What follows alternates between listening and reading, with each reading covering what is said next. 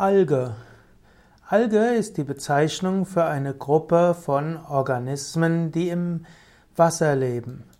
Es gibt Meeresalgen und es gibt Süßwasseralgen. Algen können unterschiedliche Formen annehmen. Es gibt sehr kleine im Meerwasser schwimmende Algen. Es gibt auch zum Beispiel Spirulina als Blaualge und es gibt Chlorella und den Meeressalat als Grünalge und es gibt Nori als Rotalge. Es gibt also verschiedenste Arten von Algen, die man, die im Meer sind. Einige davon sind essbar und zum Beispiel in Küstengegenden von China und auch in Japan gehören Algen zum normalen Speiseplan. Man könnte sogar sagen, dass äh, viele heute industriell gefertigte Lebensmittel auch Algen enthalten, zum Beispiel Zusatzstoffe Agar-Agar, Alginate und Carrageen werden aus marinen Mikroalgen gewonnen. Mikroalgen im Meer haben gut, sind gute Quellen für mehrfach ungesättigte Fettsäuren, für Proteine, Pigmente, Mineralstoffe und auch Vitamine.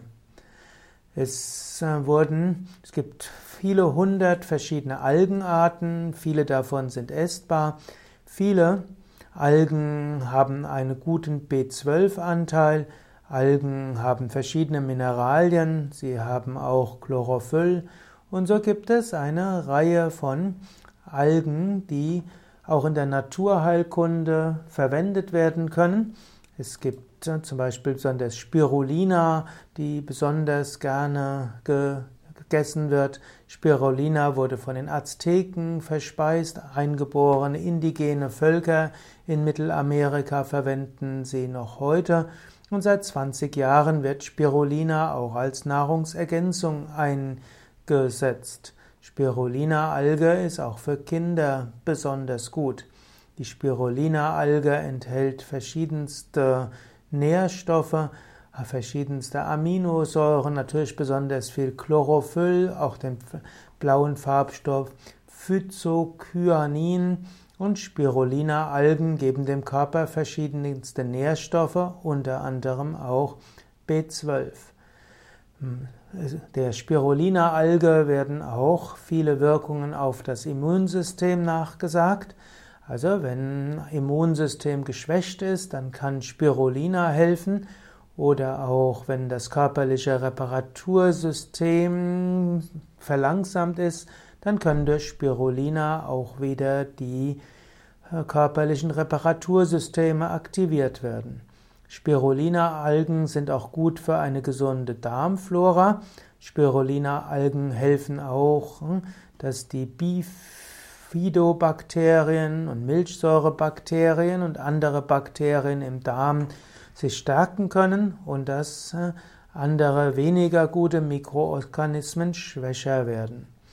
Spirulina-Algen haben auch einen positiven Einfluss auf Herz-Kreislauf-Erkrankungen. Dazu gibt es sogar einige Studien. Spirulina-Algen helfen, die Verdauung zu verbessern, vermutlich über die Darmflora. Spirulina-Algen scheinen auch gute Wirkung zu haben bei Allergien, auch bei Heuschnupfen und bei anderen Allergien.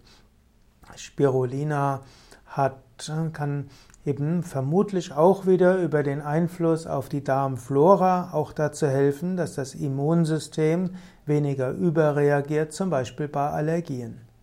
Spirulina hat 200 mal mehr Eiweiß pro Fläche als Rindfleisch und so sind äh, Spirulina-Algen auch eine gute Weise, die Weltbevölkerung mit Eiweißen zu versorgen.